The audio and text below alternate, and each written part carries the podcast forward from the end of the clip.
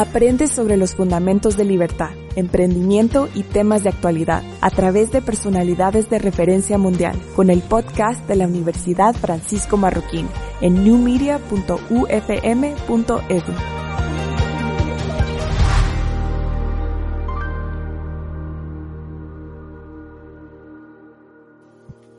Muy buenas noches a todos. Muchas gracias a todos los que nos acompañan aquí presentes o en nuestras redes sociales.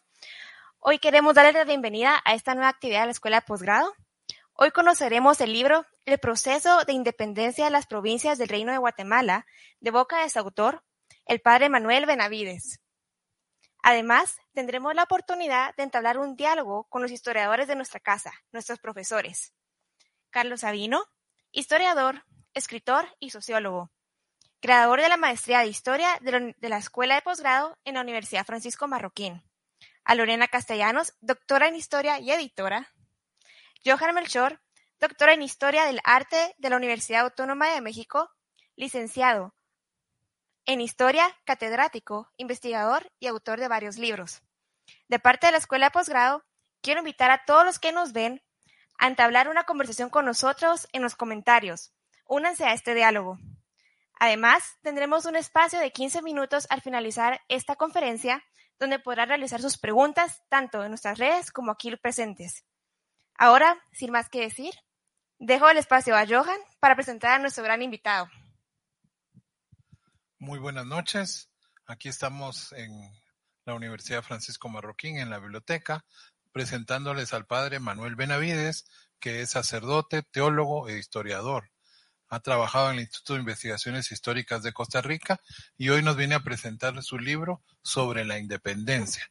Para mí, en mi opinión, es un libro que marca una época que tiene una cantidad de información de documentos de archivo y que nos permite conocer una nueva versión de la independencia de Guatemala. Son documentos que estaban guardados en nuestros archivos de, centro, de los centroamericanos, especialmente en Guatemala, que se han encontrado la mayoría, y que esclarecen hechos que nosotros no conocíamos antes, eh, detalles que no se habían dado a conocer. Entonces el padre los estudió durante muchos años, fue tomando nota, eh, transcribiendo documentos del castellano antiguo al actual y preparó esta obra. Por lo cual le quiero preguntar cómo eh, organizó esta obra y que nos cuente eh, los antecedentes de la obra en las Cortes de Cádiz para que podamos abrir nosotros la discusión y poder empezar a platicar sobre su libro, así lo conocen todos. Bienvenido. Buenas noches a todos y muchas gracias por la invitación a esta actividad que me permite compartir un poco el trabajo de muchos años de acuerdo a la pregunta que me acaba de hacer mi amigo Johan, eh, son muchos años y la organización de la misma empieza poco a poco. Los, libros míos nacen sin, sin una meta muy específica en el sentido de, de proyectarlos ya incluso para una fecha, un año, sino que como me gusta investigar y nos hemos encontrado con Johan en los archivos, lo disfruto mucho y voy encontrando en las fuentes eh, los materiales y ya en un momento dado me doy cuenta que estoy estructurando mentalmente la forma en que voy a hacer el trabajo para presentarlo finalmente y por la misma razón tienen, podríamos decir, un parto largo. No acostumbro a escribir libros muy rápidos porque me exijo mucho en cuanto a trabajo de archivo en ese caso yo soy mi primer crítico, digámoslo así, porque me exijo cuando sospecho algo, alguna de los datos, me empiezo a cuestionar yo mismo y, en esa tarea tan vital para la ciencia de la historia que consiste en la crítica de las fuentes, en, en cruzar las fuentes, cruzar documentación. Este libro es, podríamos decir que en una medida, no fue pensado así, pero forma parte de una trilogía porque lo anteceden dos libros sobre el padre Florencio Castillo, que fue nuestro diputado en las Cortes de Cádiz y cuya vida terminó en México. Entonces el primer tomo es todo el proyecto de las Cortes de Cádiz, que es fundamental para este libro de la independencia. Yo no podría haber encontrado las pistas fundamentales de la interpretación que doy si no hubiera estudiado las Cortes de Cádiz. Entonces el primer tomo sobre el padre Florencio Castillo es fundamental. El segundo tomo, que es la vida del padre Florencio Castillo en México, también me ayudó para este libro. Entonces forma parte de largo parto de este libro sobre la independencia de las provincias del reino de Guatemala, porque el segundo tema, tomo me hizo asomarme a un proceso ya independentista como es el de México y poder ver también los, los aportes de las Cortes de Cádiz al proceso de independencia, como es el caso mexicano. Pero también en ese proceso ya iba observando las claves para interpretar el proceso de independencia del reino de Guatemala, con cosas comunes a lo que pasó en España, a lo que pasó en México, pero también para detectar las, los aspectos peculiares de estas provincias que conformaban el reino de Guatemala. Eso implicó pues ese largo recorrido de casi 15 años. Desde 2005 estamos en esta propuesta y a través de bases de datos y en un largo recorrido de documentación fueron varios, por ejemplo, los viajes aquí a Guatemala, al archivo de Quexaltenango de Antigua, al general de Centroamérica, al archivo del arzobispado y cada vez que venía me llevaba a veces siete mil fotografías, por ejemplo, ¿verdad? Y eso luego el arduo tarea no de tomar la fotografía, sino de procesar esto en bases de datos que me permitieran usar, utilizar una información tan amplia de manera eh, con cierta agilidad, con cierta facilidad, que también me permitiera la relación de temas, cruzar variables, etcétera entonces sí, el libro es parte de un largo proceso de investigación que contiene ocho capítulos y si no me hubieran puesto un alto hubiera salido como de diez o de once capítulos. Hay mucho material todavía para, para seguir investigando. Más o menos así, a, grandes rasgos, un recorrido de cómo fue este proceso de, de dando a luz a, este, a esta obra. Bueno, buenas tardes a todos, o buenas noches según está conectado. Sí. Este, bueno, yo quiero felicitarte realmente, porque el libro es reflejo de todos sus años de trabajo y ha ido al fondo de, la historia, pero eh, quería decir algo también en tu favor, que es lo siguiente, de nada vale hurgar en los archivos y llevarse miles de fotos, de documentos, si no se tiene una cierta visión, un cierto criterio de lo que es la historia. Entonces yo destaco en esta obra que es impresionante por la cantidad de datos que tiene, por la cantidad de fuentes que se citan y, y el nivel de, de profundidad al que llega, de profundidad en el sentido de ir a lo particular no valdría mucho una obra así si hubiera partido de, visiones equivocadas. Entonces yo lo primero que destaco y que me pareció, por lo que yo vengo luchando desde hace años en otro libro que yo escribí también, es que la historia de las independencias no puede tomarse en un sentido nacionalista de las nacionalidades actuales. Aquí se nota en Centroamérica, pero por ejemplo en un país como Bolivia se nota muchísimo más. Bolivia discutió allá por el año 1824-25 si se integraba a la República del Perú, a la República Argentina o quedaba independiente. O sea, no son nacionalidades como las otras, pero luego se ha construido una historia nacional de Bolivia para los bolivianos, porque había que construir un Estado un Estado boliviano y bueno, tenía que tener su historia. Entonces, ese es el primer punto que me pareció destacable y que me impulsó a seguir leyendo porque está ya en la introducción. Y eh, hay un segundo punto que también lo dices con toda claridad, que no hay una teoría central. Y eso me parece muy importante para el historiador.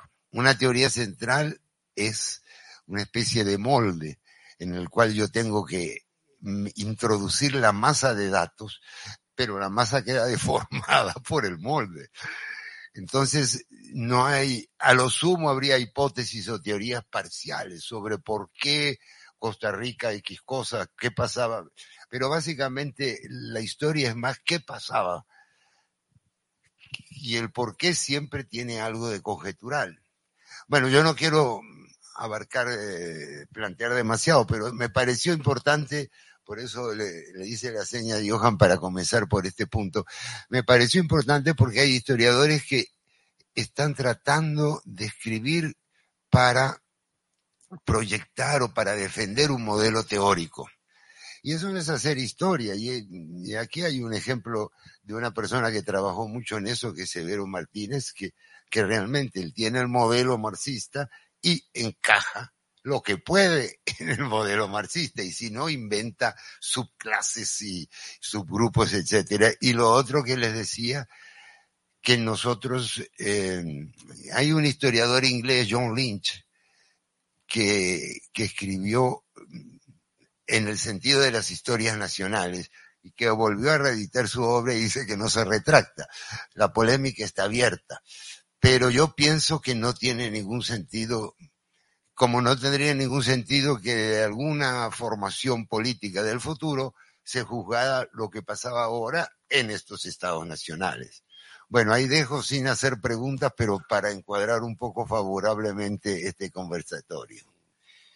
Esos dos puntos que usted ha tocado, me, ha tocado me parecen fundamentales en mi trabajo, eh, me guiaron y en primer lugar estoy de acuerdo con usted en cuanto a que si no, no, no, no nos liberamos mentalmente de lo que es la historia patria que nos enseñaron los liberales y de las otras historias recientes, usted mencionó una de las otras que casi siempre se hacen para responder a una posición política o una posición gubernamental y ya eso las hace limitadas, ¿verdad? La historia tiene una razón de ser en sí misma, pero no se puede hacer de manera utilitarista. Entonces, y copiándole un poco una idea a un historiador venezolano de apellido Rojas, yo expongo ahí que no nos hemos dado cuenta de cuánto nos determina la historia patria para hacer un estudio histórico de otra época. Nos cuesta hasta los más serios historiadores liberarnos de esa marca y entonces cuando vamos a los archivos no vemos todo lo que tenemos que ver y los interpretamos de una manera. También Estoy de acuerdo con usted en cuanto a que esto de una historia nacional se ha privilegiado mucho para estudiar el pasado de nuestros países, el siglo XX y el siglo XIX, y de ahí partimos un poco más hacia atrás. Entonces eso ya cambia todo y otra vez otra fijación mental que no nos permite leer la documentación como debe ser. Por eso yo traté de liberarme de las teorías al inicio. Pongo una tarea ahí al lector, lo invito a, que se sume a, encuadrar teorías si gusta y lo, lo provoco con algunas ideas, pero yo trato de no comprometerme con una teoría porque estoy totalmente de acuerdo con usted en que son moldes. Y entonces son moldes a los cuales obligamos incluso injustamente e irrespetuosamente a aquellos actores del pasado a meterse ahí, como decía el escritor inglés Lewis, una de las limitaciones de las ciencias de historia del pensamiento es que usamos categorías en las que aquellos actores nunca se verían reflejados, nunca. Entonces, sé que son buenas más cuando uno está empezando a ser investigador para guiarse, para ordenarse, disciplinarse, pero uno tiene que liberarse también mucho de eso cuando ya quiere en serio y hacerlo de manera más certera. Yo no hubiera podido llegar a este fruto si me pongo unos anteojos de carretonero con esas teorías, que no nos dejan ver también otro aspecto, la sociedad integralmente. Aquella gente estaba, no estaba separada.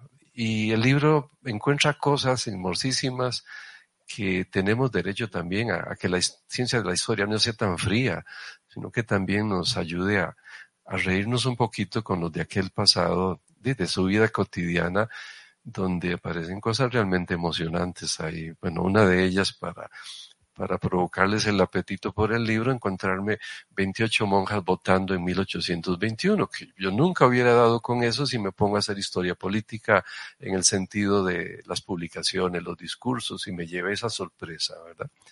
Por darle un detalle, pero sí, la investigación trata de, de liberarse un poco de esos mecanismos.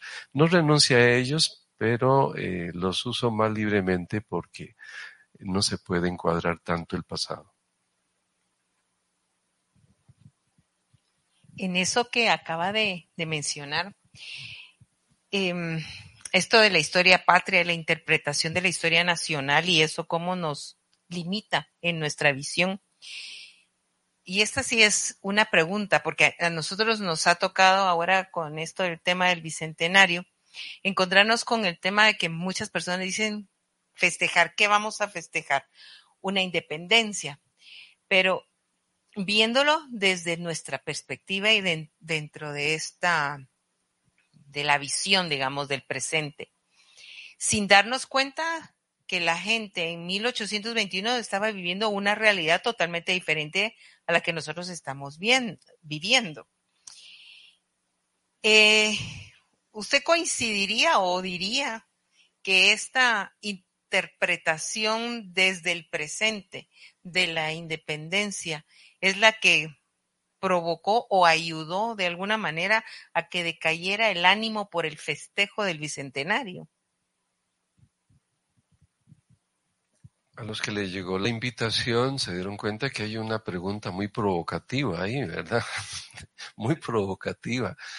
Y es interesante, he escuchado mucho esas opiniones de gente que dice que no hay nada que celebrar, otros que dicen que hay mucho que celebrar, otros que agarran la celebración para cuestionar eh, de manera un poco, no sé, no, no, no me gustaría decir fanático, no recuerdo, no, sé qué palabra usar ahorita, para alguna tendencia. Eh, yo creo que todo lo que, lo que he mencionado y que usted menciona es también una forma de manipular el pasado, pero todos, permítanme la osadía de decir que todos se equivocan, porque si no vamos a estudiar aquel pasado, esas argumentaciones adolecen de todo, tanto los que están a favor o los que están en contra. A veces he escuchado a gente con discursos muy, muy fuertes, no hay nada que eh, celebrar, porque tal. Digo, lástima que esté usando esas frases, pero no se haya ido a estudiar ese pasado, porque encontraría razones más hermosas y respetuosas de aquel pasado para decir eso. Temo que lo esté diciendo más de ciertas historiografías más recientes, que esté partiendo de ahí. He escuchado políticos, estudiantes, de todo, eh, profesionales en historia, en política, en sociología, antropología, hasta un presidente del norte, que no voy a decir quién es, este, dijo, si estudiara el pasado, como un poco lo trato de plantear, más bien diría, estoy diciendo una tontera, pero tengo razones más interesantes y verdaderas para sostener lo que estoy diciendo, pero no con lo que lo está fundamentando. Está, ahí sí están equivocados. Sí hay que celebrar. El pasado tiene cosas buenas, malas, fracaso, éxito, sí hay que celebrar, pero vamos a estudiar ese momento con seriedad y entonces se rescatan cosas hermosísimas que ya sí justifican la pregunta de la invitación. ¿Realmente nos independizamos? Bueno, se independizó un sector, no toda la población, pero dígame por qué, ¿verdad? No me lo haga desde una visión liberal, no me lo haga desde una visión izquierdista, no sé qué otras eh, tendencias políticas se pueden mencionar, que también hay historiografías al servicio de esas tendencias, dígamelo de acuerdo a aquel tiempo, porque sí, la pregunta se puede contestar de muchas maneras, pero más certeramente, y yo creo que para ver el color de la historia, el respeto a aquellos, a aquellos actores que tampoco los, la pasaron bien, fue un momento bien difícil. Ellos tenían sus intereses, pero el momento era realmente dramático. Pensamos a veces cuando nos ponemos a analizar la historia de la independencia en un escritorio, para nosotros es muy cómodo. Pero tengo ejemplos, por ejemplo, que el padre Florencio Castillo padecía de gastritis, es decir, que no era fácil, no era nada fácil. No para defender una tendencia o la otra, porque sí, igual que ahora hubo lucha de tendencias y de intereses, y a veces algunos bien mezquinos, pero no sigamos con ciertas respuestas ya que, suenan como eslogan, como repetición, ¿verdad? Como que incluso se hace fácil. Yo creo que es una irresponsabilidad científica porque es muy fácil aprenderse un cuentito y ya nada más recitarlo. Y a veces cuando yo les pido nombres y, y concreto, ya no. Repito, estas personas que opinan de esta manera tendrían material, y si se quiere, hasta más violento, para sostener lo que quieren decir, pero les queda muy cómodo una frase rápida por la pereza, no sé, o no son los historiadores, no son historiadores de ir a un archivo y investigar. Este libro da razones para contestar tres preguntas o más. ¿Nos independizamos? ¿Quiénes se independizaron? ¿De quién se independizaron? Y una pregunta muy grave, ¿por qué se independizaron? pero son 563 páginas de respuesta, así que no podré decirles mucho de la respuesta. Mire, padre, a mí me surge una duda porque en su libro trata usted un tema que casi no se ha tratado en la historiografía, que es la participación indígena y afrodescendiente en, el, en la independencia. Entonces yo sí lo vi mucho en el tema que yo trabajé en mi libro del traslado de la ciudad, de las imágenes, como forzaron a los indígenas para que ellos trasladaran las cosas, para que ellos se trasladaran para hacer mano de obra de construcción. Y entonces, eh, pero me imagino que usted encontró más cosas que preferiría que las contara usted sobre los indígenas y los afrodescendientes en, en el proceso de independencia. Y las mujeres. ah, bueno, ya, ya. Sí, eh, precisamente por las cuestiones de las teorías que encajonan la materia, eh, por el dominio de ese Estado nacional, esa historiografía, hemos hecho más historia política, historia militar y tal vez historia ideológica, no sé si la palabra es correcta, pero eso nos limita y eso deja a gente por fuera, grupos por fuera, y también no nos ayuda a interpretar correctamente el proceso de independencia. En este caso el libro toca muchos temas, pero hay un capítulo dedicado a los grupos subalternos y entre ellos están los afrodescendientes y los grupos indígenas. Por ejemplo, el grupo indígena, eh, yo repito y lo he dicho en las conferencias, no hay que idealizar ningún grupo, ninguna etnia. Todos los seres humanos son libres y desde su libertad pueden tener la multiplicidad de intenciones que se constata ya no solo en 200 años de independencia, en toda la historia humana. Entonces hay una libertad que puede llevar, depende de las circunstancias, a las personas a actuar de diferente manera. Entonces en el grupo, en los grupos subalternos, esa participación en el proceso de la independencia se debe a un pasado, igual que los otros grupos, igual que las otras provincias que pertenecían al reino de Guatemala. Estos grupos indígenas tienen varias cosas heredadas por la estructura que se implantó que los hace actuar de determinada manera en el proceso de la independencia. Cuando vamos a calificarlos hay que tener cuidado porque uno no puede leer el pasado desde el presente suyo. Y más cuando ha idealizado ya sea una época o ha idealizado a un grupo. Entonces, en el grupo de los indígenas tenemos de todo y voy a empezar por una de las notas negativas. Los indígenas naturales, que los diferenciamos de los indígenas ladinos, especialmente en las zonas mayoritariamente indígenas, fueron explotados. Siempre se habla de los españoles, eh, peninsulares o criollos, pero es que también fueron eh, explotados por sus líderes indígenas también. En este proceso de independencia yo no puedo idealizarlos, me encontré esa realidad ellos van a actuar de diferentes maneras de acuerdo a esos contextos. Entonces, la acción indígena, y yo no agoté el tema, no podía, estos temas tenían que haber estado estudiados hace 10 años en cuanto a la participación indígena en independencia. Encontré que su participación es más en el lado económico, cuando ya hablamos de algo de acción más directa y consciente, lo que ellos participaron fue más en la búsqueda de la abolición del tributo y de las cajas de comunidad. Abolición no porque estuvieran luchando por eso, sino que las cortes ya habían dado el decreto de abolición de los tributos.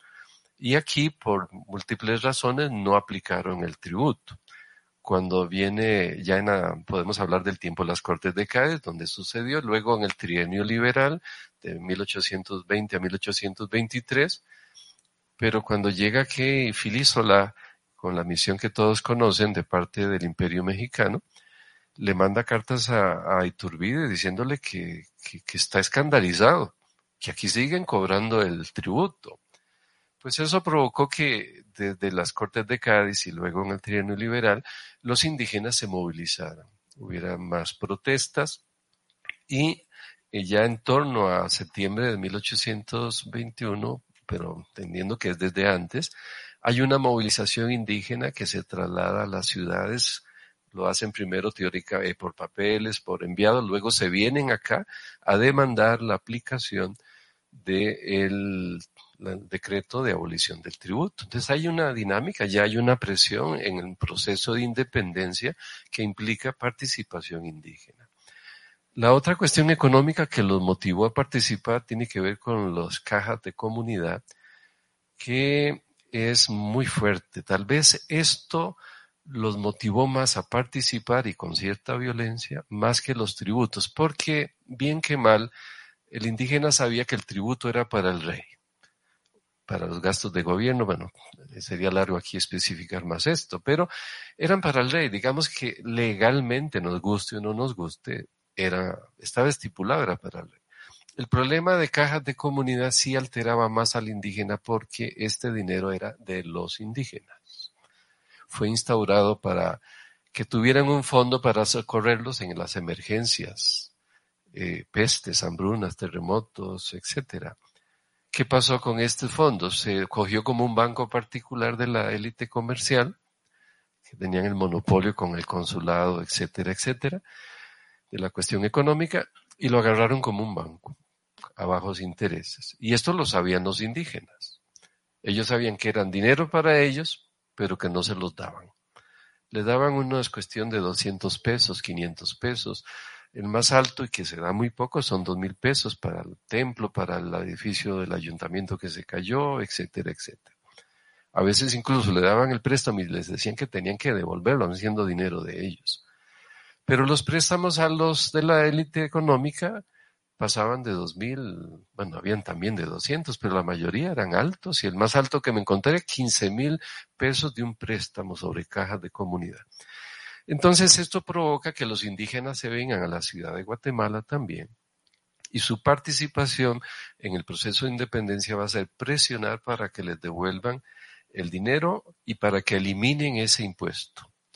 Cuando se les explicó que no se pudo, la sagacidad, por ejemplo, de la Diputación Provincial y luego de la Junta Provisional Gubernativa Consultiva, decidió rebajarle el puesto, calmarlos rebajándoles el impuesto a la mitad. Pero la idea de ellos era que se les devolviera. Y entonces, bueno, ya lograron algo, a la mitad. Luego su participación va a continuar pidiendo que los dineros fueran administrados dentro de su pueblo. Esto era un golpe muy duro a la élite por lo que habían hecho.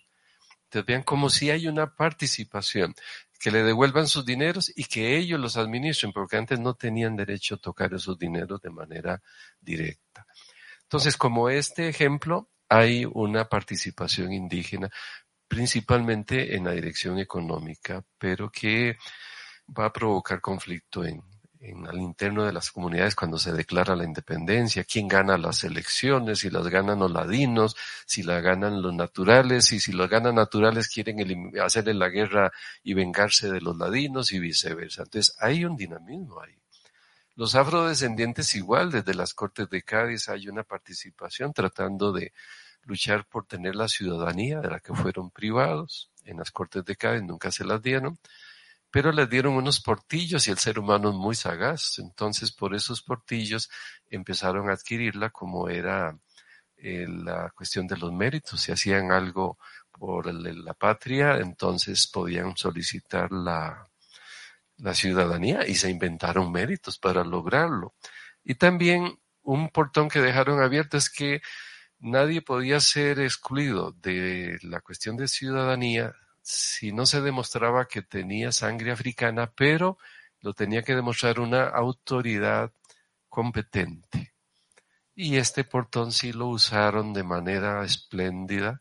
Muchos adquirieron la ciudadanía porque no podían parar y lo, y lo intentaron las élites locales de impedir pero entonces ellos hacían juicio a la audiencia y la audiencia les contestaba, no pueden hacerlo porque hasta que una autoridad competente lo declare.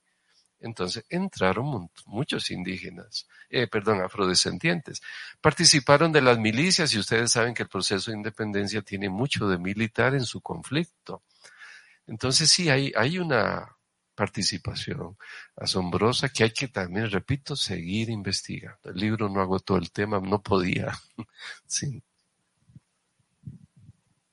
Solo para terminar lo de estos grupos, sí quisiera tocar el tema de la mujer.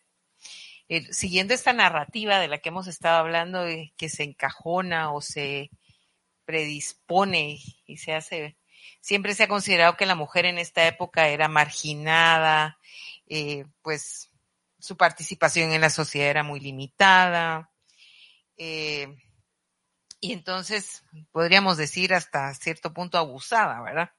Sin embargo, en el libro me llamó la atención no solo eso que habla usted de la que las mujeres votaban, sino que también estaban ellas con temas de herencias que peleaban en los juzgados, el tema de, de propiedades y demás. ¿Cómo describiría el papel y el rol de la mujer en esa época ya desde esta visión un poco más equitativa, ya, digamos, estudiada en, función a los um, documentos y demás? Estamos tocando un tema precisamente que se menciona eh, que se fue afectado por esas visiones del presente viendo al pasado. Error terrible, como todos sabemos, es eh, hacer eh, conclusiones generalizadoras, primera cosa. mucho más el, error se, aumenta en cuanto con un presentismo, ¿verdad? Desde ahora, desde lo que yo como hijo de la época he visto, me han dicho, etcétera, etcétera. Esa visión no permite reconocer que hay, que hubo épocas en que la mujer tuvo más, mejores posibilidades.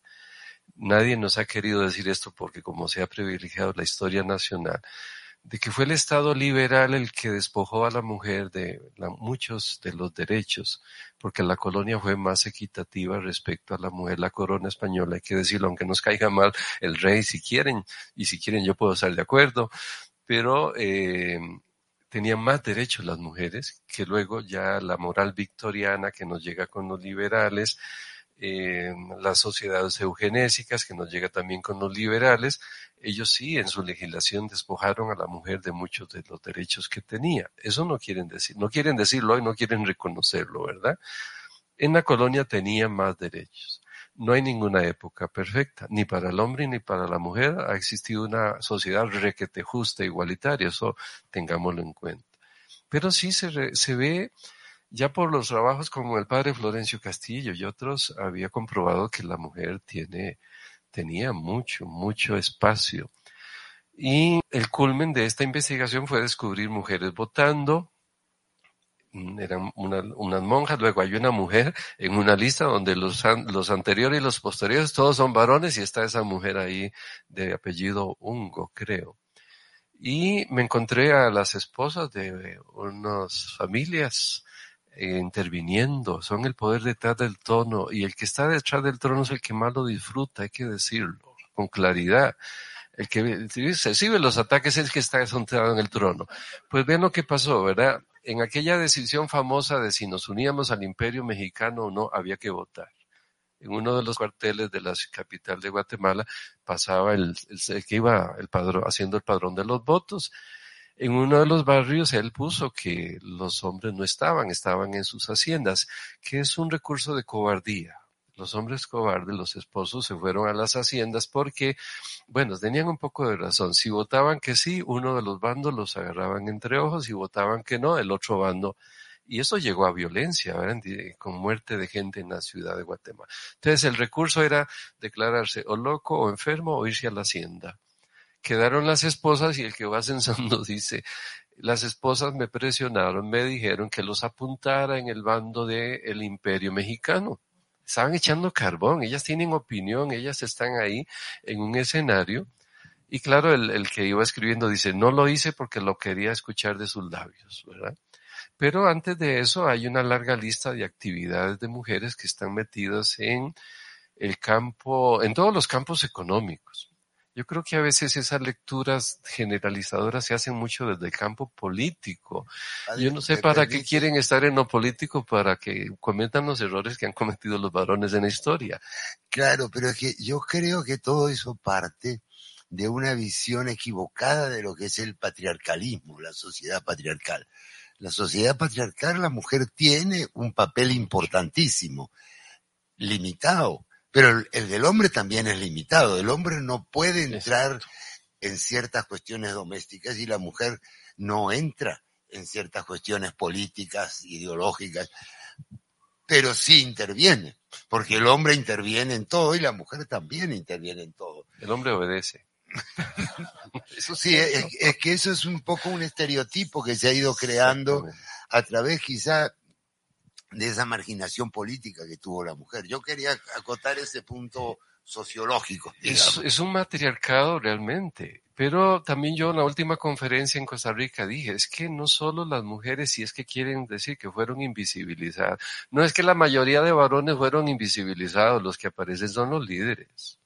No, no, no, no, hay un montón de varones también injustamente invisibilizados si queremos seguir con este tipo de discurso, ¿verdad? Pero me encuentro mujeres teniendo pulperías, vendiendo carne, me encuentro eh, vendiendo licor, me encuentro mujeres con ganaderías, con fincas de añil, eh, con gentes en un campo muy peligroso que tuve que estudiarlo, un caso concreto aquí en los esclavos de, Guatemala, los diezmos, que rentaban el cobro de los diezmos. Y era un negocio corrupto por parte del que lo rentaba. Pues hay varias mujeres rentando, o una o dos, rentando el arriendo del cobro de los diezmos, que con este cobro se enriquecían. Son mujeres. Luego lo de las fianzas. Los funcionarios reales tenían que presentar fianzas para poder asumir el cargo. Y resulta que hay mujeres dándoles fianzas a estas personas. Hay mujeres, como usted decía, poniendo pleitos de, de herencias, de que hay mujeres pidiendo que los separen de un marido violento, etcétera, y de todos los niveles sociales. Es interesantísimo eso. Es más, puedo terminar esta, esta eh, respuesta con el caso de, de diputados a las Cortes de Cádiz que fueron, pero las mamás son las que les dieron el dinero. Los esposos eran unos pobretones que se casaron con... Hablo, por ejemplo, de Ignacio Ávila, diputado de San, de El Salvador, que era de San Miguel. La que tenía plata era eh, la, la mamá de apellido Castillo tenía ganaderías, pero mucho más eh, haciendas de añil. Y San Miguel es el mayor productor de añil en El Salvador, donde residía la cuna del dinero, realmente no era San Salvador. O la mamá de nuestro diputado Florencio Castillo, que era también la que tenía plata, y voy a, en el libro está, entonces puedo contarlo aquí rápidamente con toda lo que esa mujer genial hizo. Eh, se casó, quedó viuda, luego tuvo ocho hijos naturales con, de dos padres, uno de ellos era un fraile franciscano, el padre de los menores, y del mayor era un laico. Y ella era la que tenía plata y la hizo, bueno, con mucho esfuerzo porque tampoco procedía de una familia muy fuerte a nivel económico. Vivía en un lugar que se relacionaba más con el cacao y cuando el cacao cae, ella sabe que el, el tabaco es la nueva fuente de economía y se va para San José, donde están con el negocio del tabaco exporta tabaco a Nicaragua, invierte algo en, añil en Nicaragua, compra esclavos, vende esclavos, compra casas. Tenía casi una cuadra en el centro de San José que era de ella. Tenía una botica. Este, ya se me olvidó que otros negocios tenían, pero es otro ejemplo. Y, y así yo creo que si seguimos investigando, vamos a encontrar más materia que hay que hacerlo porque el pasado no puede seguir siendo interpretado y entendido desde nuestro presente. Hay que irse y respetar aquel tiempo, pero podemos ver que detrás del proceso de independencia hay un, una participación femenina que, que quita, si seguimos buscando, vamos a encontrar más datos. Y no solo la esposa de, de Pedro Molina, como se ha resaltado, porque además era la esposa de, un líder, entonces se le hacía, no quiero desmeritar su, su acción, pero era la esposa de un líder, ¿verdad? Ya no tener esa protección y lanzarse, yo no sé si sí o si no, pero eh, hay más personas y las mujeres tuvieron un papel interesantísimo en esto. A, mí un punto que me llama la atención, que está tratado en otros autores realmente, pero que en este libro está desarrollado un punto más, más adelante, es el problema de independizarse de España, pero también de Guatemala o también de la ciudad que está ahí. O sea que hay como una especie de gradas. Eso es en el sur. Yo que soy argentino recuerdo muy claro el caso del Paraguay. Paraguay estaba totalmente de acuerdo con, bueno, al principio no, como, como en todas partes, al principio no, no querían independizarse de España, pero también de Buenos Aires. Y, y eso fue el, digamos, el motivo de lucha aquí en Centroamérica, en Sudamérica y en todas partes realmente, porque en Europa desde la historia anterior eh, eso es visible. O sea, a mí me interesa mucho ese enfoque, me pareció muy, muy rico porque viendo lo regional, lo local, uno reconstruye mucho más el ambiente de la época. El ambiente está en los cuatro trazos generales políticos, ok, pero también hay lo que pasaba entre una ciudad y la otra, la lucha entre Comayagua y, y Tegucigalpa, etcétera. O sea que yo creo que en ese sentido es muy atractivo el libro, sobre todo por lo ocurrido en ese trienio liberal que lamentablemente no se ha difundido mucho, pero porque yo diría que hay mucha gente que le dice a boca de jarro que fue el, el trienio liberal, aún en España, aunque dándole la pista y ni idea, ni idea se tiene. Y eso fue importante porque incluso la forma en que terminó el trienio liberal condicionó muchos de estos problemas, asustó mucho a la gente eso de los llamados cien mil hijos de San Luis. Bueno, ahí la dejo como comentario para. Pero que sí, eh, conste que lo que voy a decir, yo soy el primer impresionado, porque cuando yo estaba investigando esto, yo digo, pero ¿cómo no me habían dicho esto? ¿Verdad? Y, y aquí hay claves fundamentales, ¿verdad? Entonces yo soy el primer, eh, yo me asusté primero que ustedes de esto, ¿no? Entonces, por ejemplo, el enemigo estaba más cerca, España no, no quiero defenderla, no es que era la, no era, no tenía su limitación, pero no era la mala, eh, eh lo, lo, el enemigo estaba más cerca. No es una independencia, son varias independencias y se independizan del que está más cerca. Eso es urgente, por razones antiquísimas, no es el 15 de septiembre el que las provoca. Entonces, por ejemplo, Costa Rica es el ejemplo más duro porque siendo los más pobres, los más olvidados de 300 años de colonia, y que es lo que le da la, peculiaridad a Costa Rica, Costa Rica se independizó de, España, de Guatemala, de León, y nunca, nunca juramos el imperio mexicano. Nunca le dijimos, le dijimos a, a México que sí, que ya lo íbamos a jurar y todo, nunca lo juramos. Cuando, y cuando nos peleamos un poquito por eso ya había caído, pero llevamos más de un año decirle, sí, ya vamos, vamos a hacer una colecta y no se podía conseguir el dinero y pasábamos un mes más allá, pero cada uno se independizó del que estaba más cerca. Y no quiero hablar de que Exaltenango y Chiquimula, ¿verdad? Pero en todas las provincias pasó, todo el mundo quería alejarse de Guatemala, pero no para quedarse solo, que es otra peculiaridad, porque en la época nadie se imagina sin una organización política más grande que lo proteja. Entonces, más bien España en ese momento tiene eh, matices de bondad porque hasta la posición del padre Florencio Castillo era esa visión porque España con este sistema de monarquía eh, moderada constitucionalmente, que la historia liberal no nos dijo eso porque quería resaltar una monarquía absolutista porque España y defender que ellos no eran los culpables, que los culpables era España. Resulta que ya tiene todos los elementos republicanos, entonces no hay ningún problema que yo pretenda ser monarquista, porque ya es un sistema republicano. Entonces, siempre necesitan una institución más grande, pero eso sí, con Guatemala no que fuera con México, que fuera con España, no importa. Pero con Guatemala no. Ahí tenemos esa explicación que entonces eh, las independencias son más cercanas. Son querer, salir corriendo, pero del enemigo cercano. Costa Rica se liberaba de León y de Guatemala con la independencia, por razones económicas y son antiguas, ¿verdad? Eso es importante decirlo. Y para terminar, usted me decía lo del trienio liberal. La historiografía no ha resaltado las cortes del trienio liberal. Si no tomamos en cuenta casi ni las de Cádiz, mucho menos las del trienio liberal y investigar lo que pasó en la capital de Guatemala en 1820 hasta agosto de 1821 por culpa del trienio liberal y que va a repercutir en la independencia conveniente, por conveniencia y por temor, es fundamental. Toda nuestra historia ha sido escrita a partir del 15. Pongo solamente un ejemplo porque ya se nos está terminando el tiempo.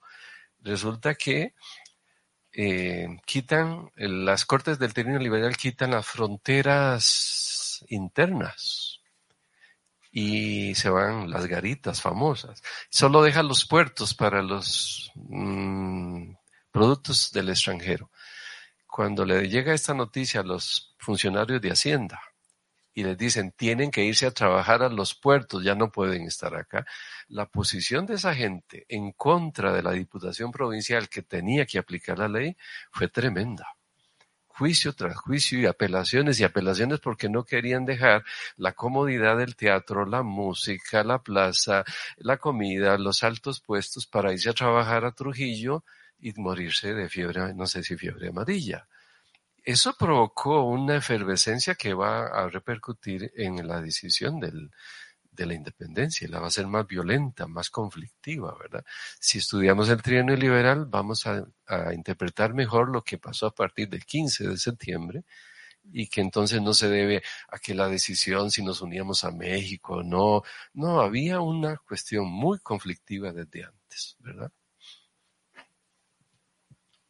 Pues muchas gracias, Padre Manuel. Ahora vamos a pasar a la sección de preguntas de nuestros eh, televidentes.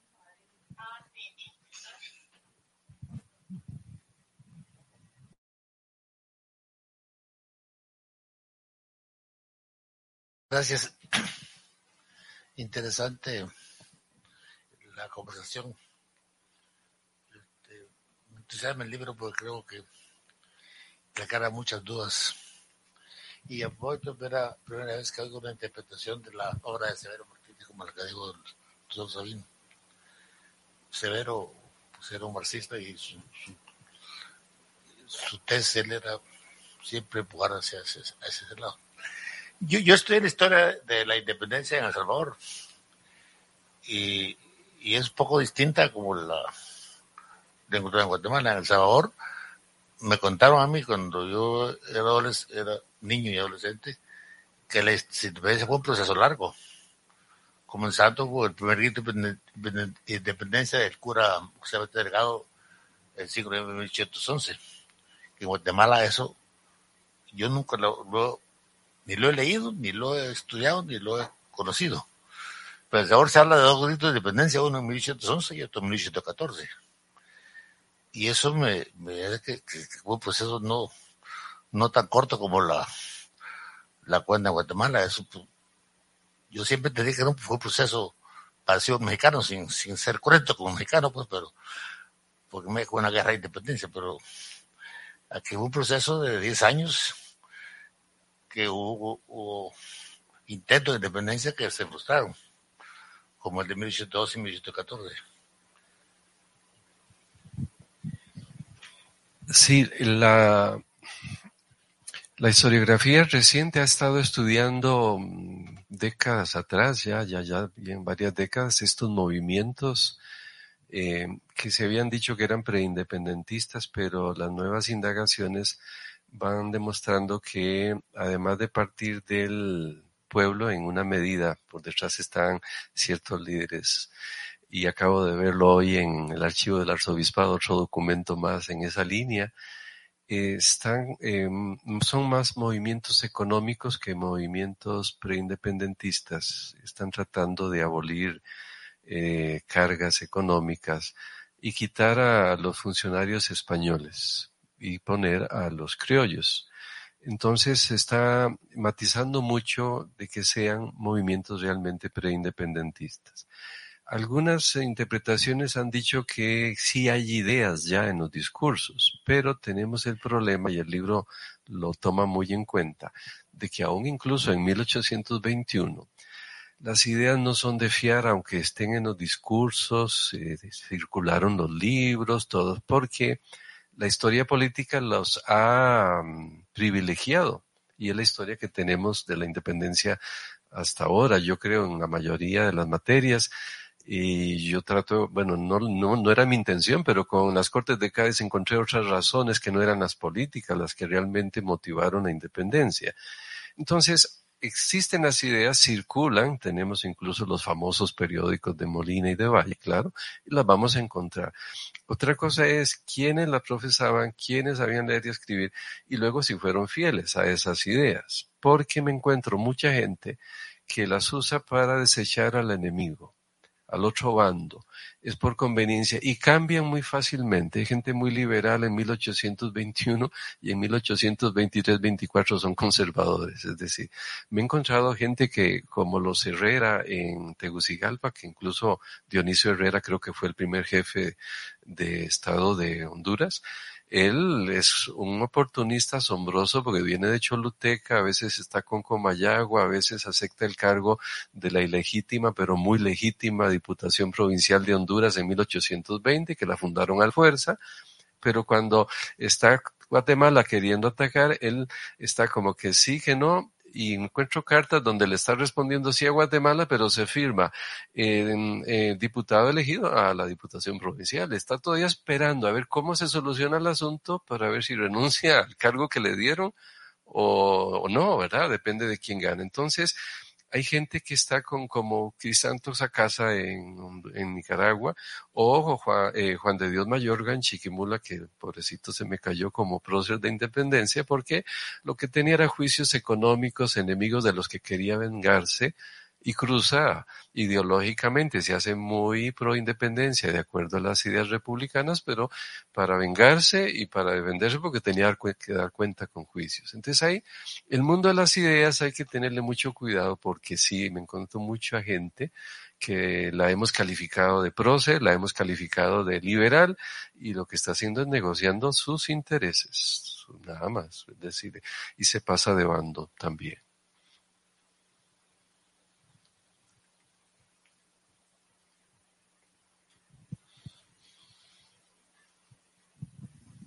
Mientras que se anima el público, cuéntenos, ¿cómo vio usted en Guatemala cuando se firmó, se firmó el acta, juraron en, varias, varias instituciones la independencia, pero cuando llega la noticia a los diferentes, eh, las diferentes partes del reino de Guatemala, ¿cómo lo tomaron? ¿La juraron? ¿No la juraron? ¿Qué hicieron?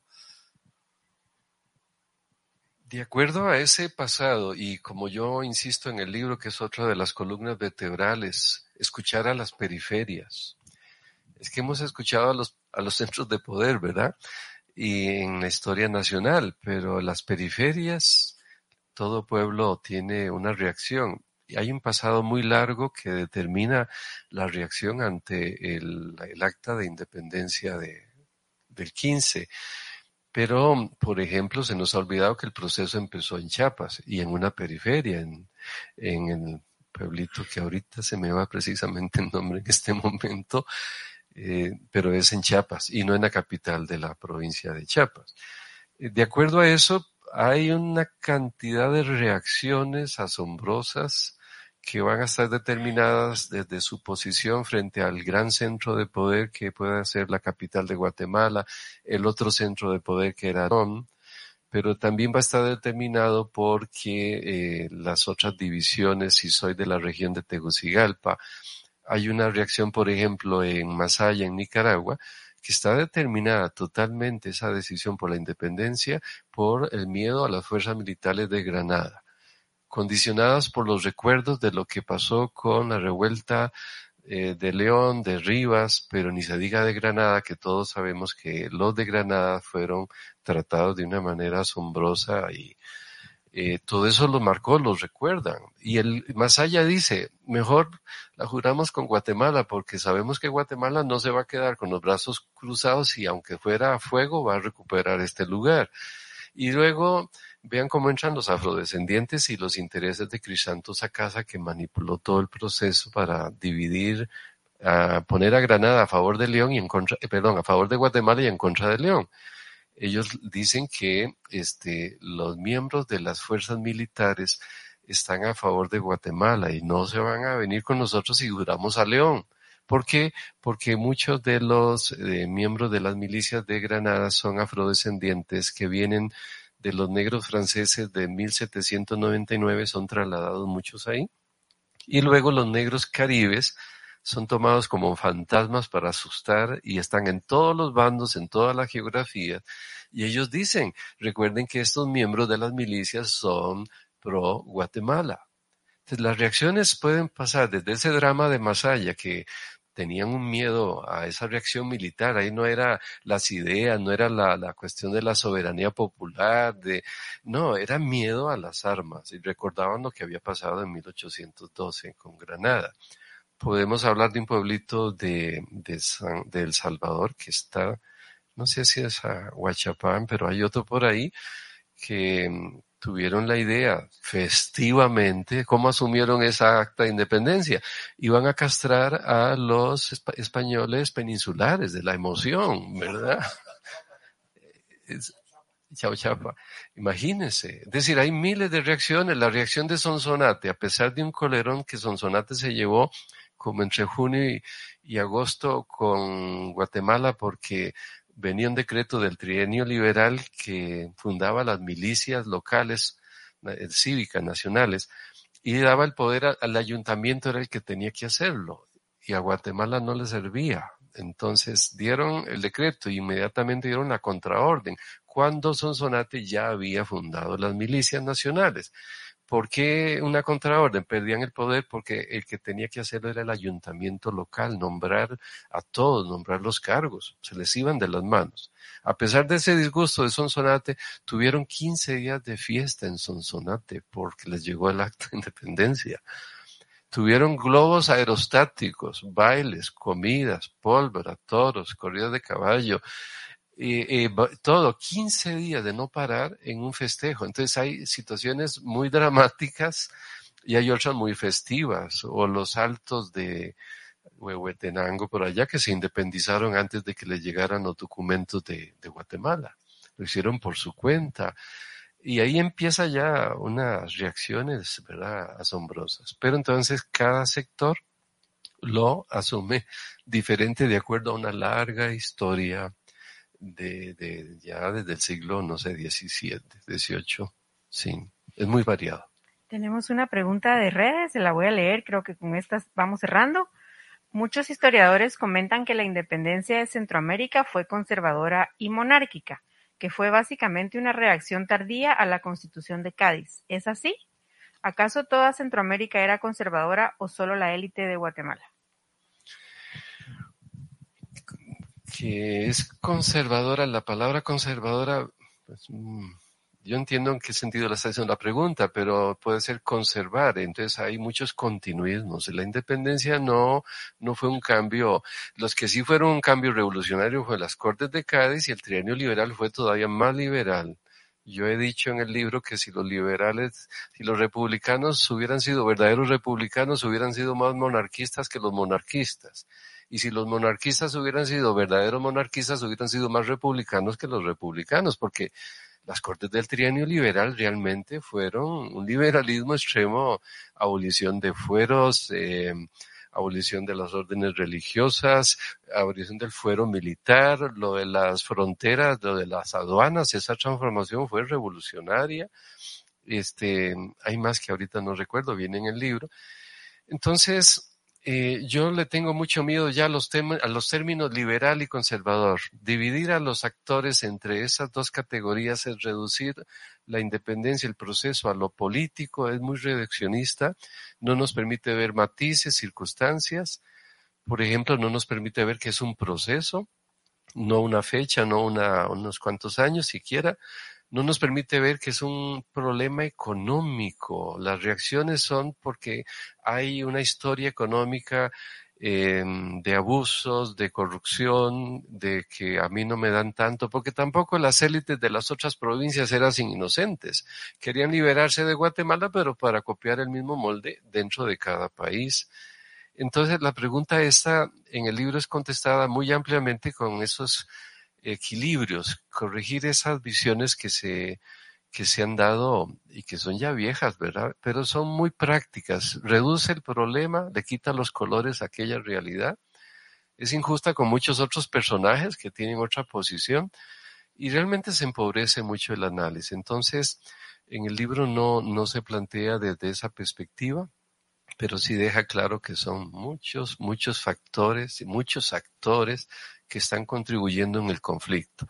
Realmente no es una reacción contra las Cortes de Cádiz, porque ya en el tiempo de 1812, 13, 14 hubo reacciones. Aquí hubo en la capital muchas este, reacciones, pero más bien la independencia no es una reacción contra, sino que lo hacen por conveniencia y miedo porque el conflicto aquí local ya estaba muy efervescente y la élite tenía más que miedo a las cortes, aunque sí los afectó, a que las revueltas afectaran sus vidas y sus casas. ¿verdad? Hay muchos matices y esa pregunta daría para mucha conversación. Y todas las preguntas que tiene nuestro público y los que, los que nos acompañan hoy y también en redes, da muchísimo para seguir el diálogo. El tiempo siempre es corto y los libros no se terminan, así que ustedes sigan produciendo libros, por favor, para que nosotros podamos llevarlo a los lectores y también atraer a nuestros alumnos a, las a la escuela de posgrado. Vamos a continuar el diálogo fuera de línea mientras toman un café y firman los libros y hacemos el desmontaje de este espacio que la biblioteca nos brindó hoy. Muchísimas gracias y bienvenidos a seguirnos a nuestras redes en posgrado de la Universidad Francisco Marroquín y si quieren libros, ediciones de la UFM. Muchísimas gracias por acompañarnos. Subscribe to newmedia.ufm.edu and receive videos, podcasts, and online courses to improve your learning experience. This event is organized by Universidad Francisco Marroquín and Escuela de Posgrado.